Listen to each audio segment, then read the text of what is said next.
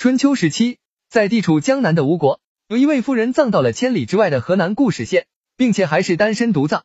这事确实是一个令人不可思议的历史之谜。在吴国夫人的墓坑内，安置着巨大的木椁，分内外两重，内棺中躺着一位身份显赫、年约三十岁的青年妇女，在她的周围还发现十七具陪葬的棺材，陪葬者的年龄都在二十岁到四十岁之间，有五个健壮男子，九个中青年妇女。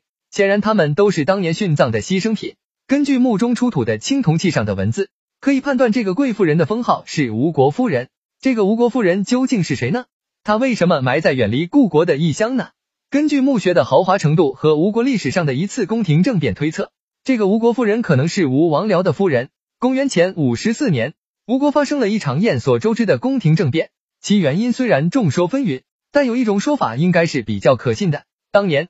吴王朱凡南迁苏州以后，制定了兄终弟及的规矩，也就是哥哥应该传位给弟弟。因此，王位从于季、于妹传到了季札，但季札格调清高，说什么也不肯接位。在这种坚持不受的情况下，于妹的长子僚违反祖制，直接从死去的父亲那里接过王位，这就引起了主凡的长子光的不满。于是，逃往到吴的伍子胥和当地勇士专诸发动了于长剑专诸刺王僚的宫廷惨剧。光非常有心计。他为了顺利推翻辽，先用花言巧语劝说辽将三个勇猛善战的弟弟派遣在外。晏瑜、烛庸两人正率领大军围攻在今安徽北部的楚国前邑。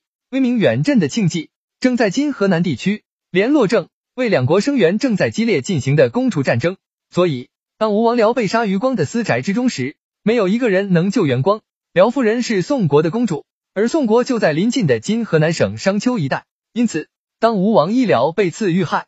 浮尸流血的警报传人宫内，辽的夫人很可能在亲随的保护下逃离吴国，来到今河南地区；一则重返故土，依附于兄长，继续其豪华的宫廷生活；二则便于和庆忌就近取得联系，以谋举兵报仇和复国。但是，已改称吴王光又用伍子胥之谋，派刺客要离，打进庆忌大营，骗取信任。庆忌起兵南下，进攻吴国，在行军途中被其行刺。致使报仇复国大计彻底幻灭，而这位年轻的吴国夫人就再也没有机会返回吴国了，只好终生仰仗兄长。据地方志记载，吴王僚被杀后葬在苏州城外的狮子山，而那位吴国夫人只能客死异乡，只身单影的被葬在千里之外的河南。尽管被厚葬，但凄惨的命运同样令人同情。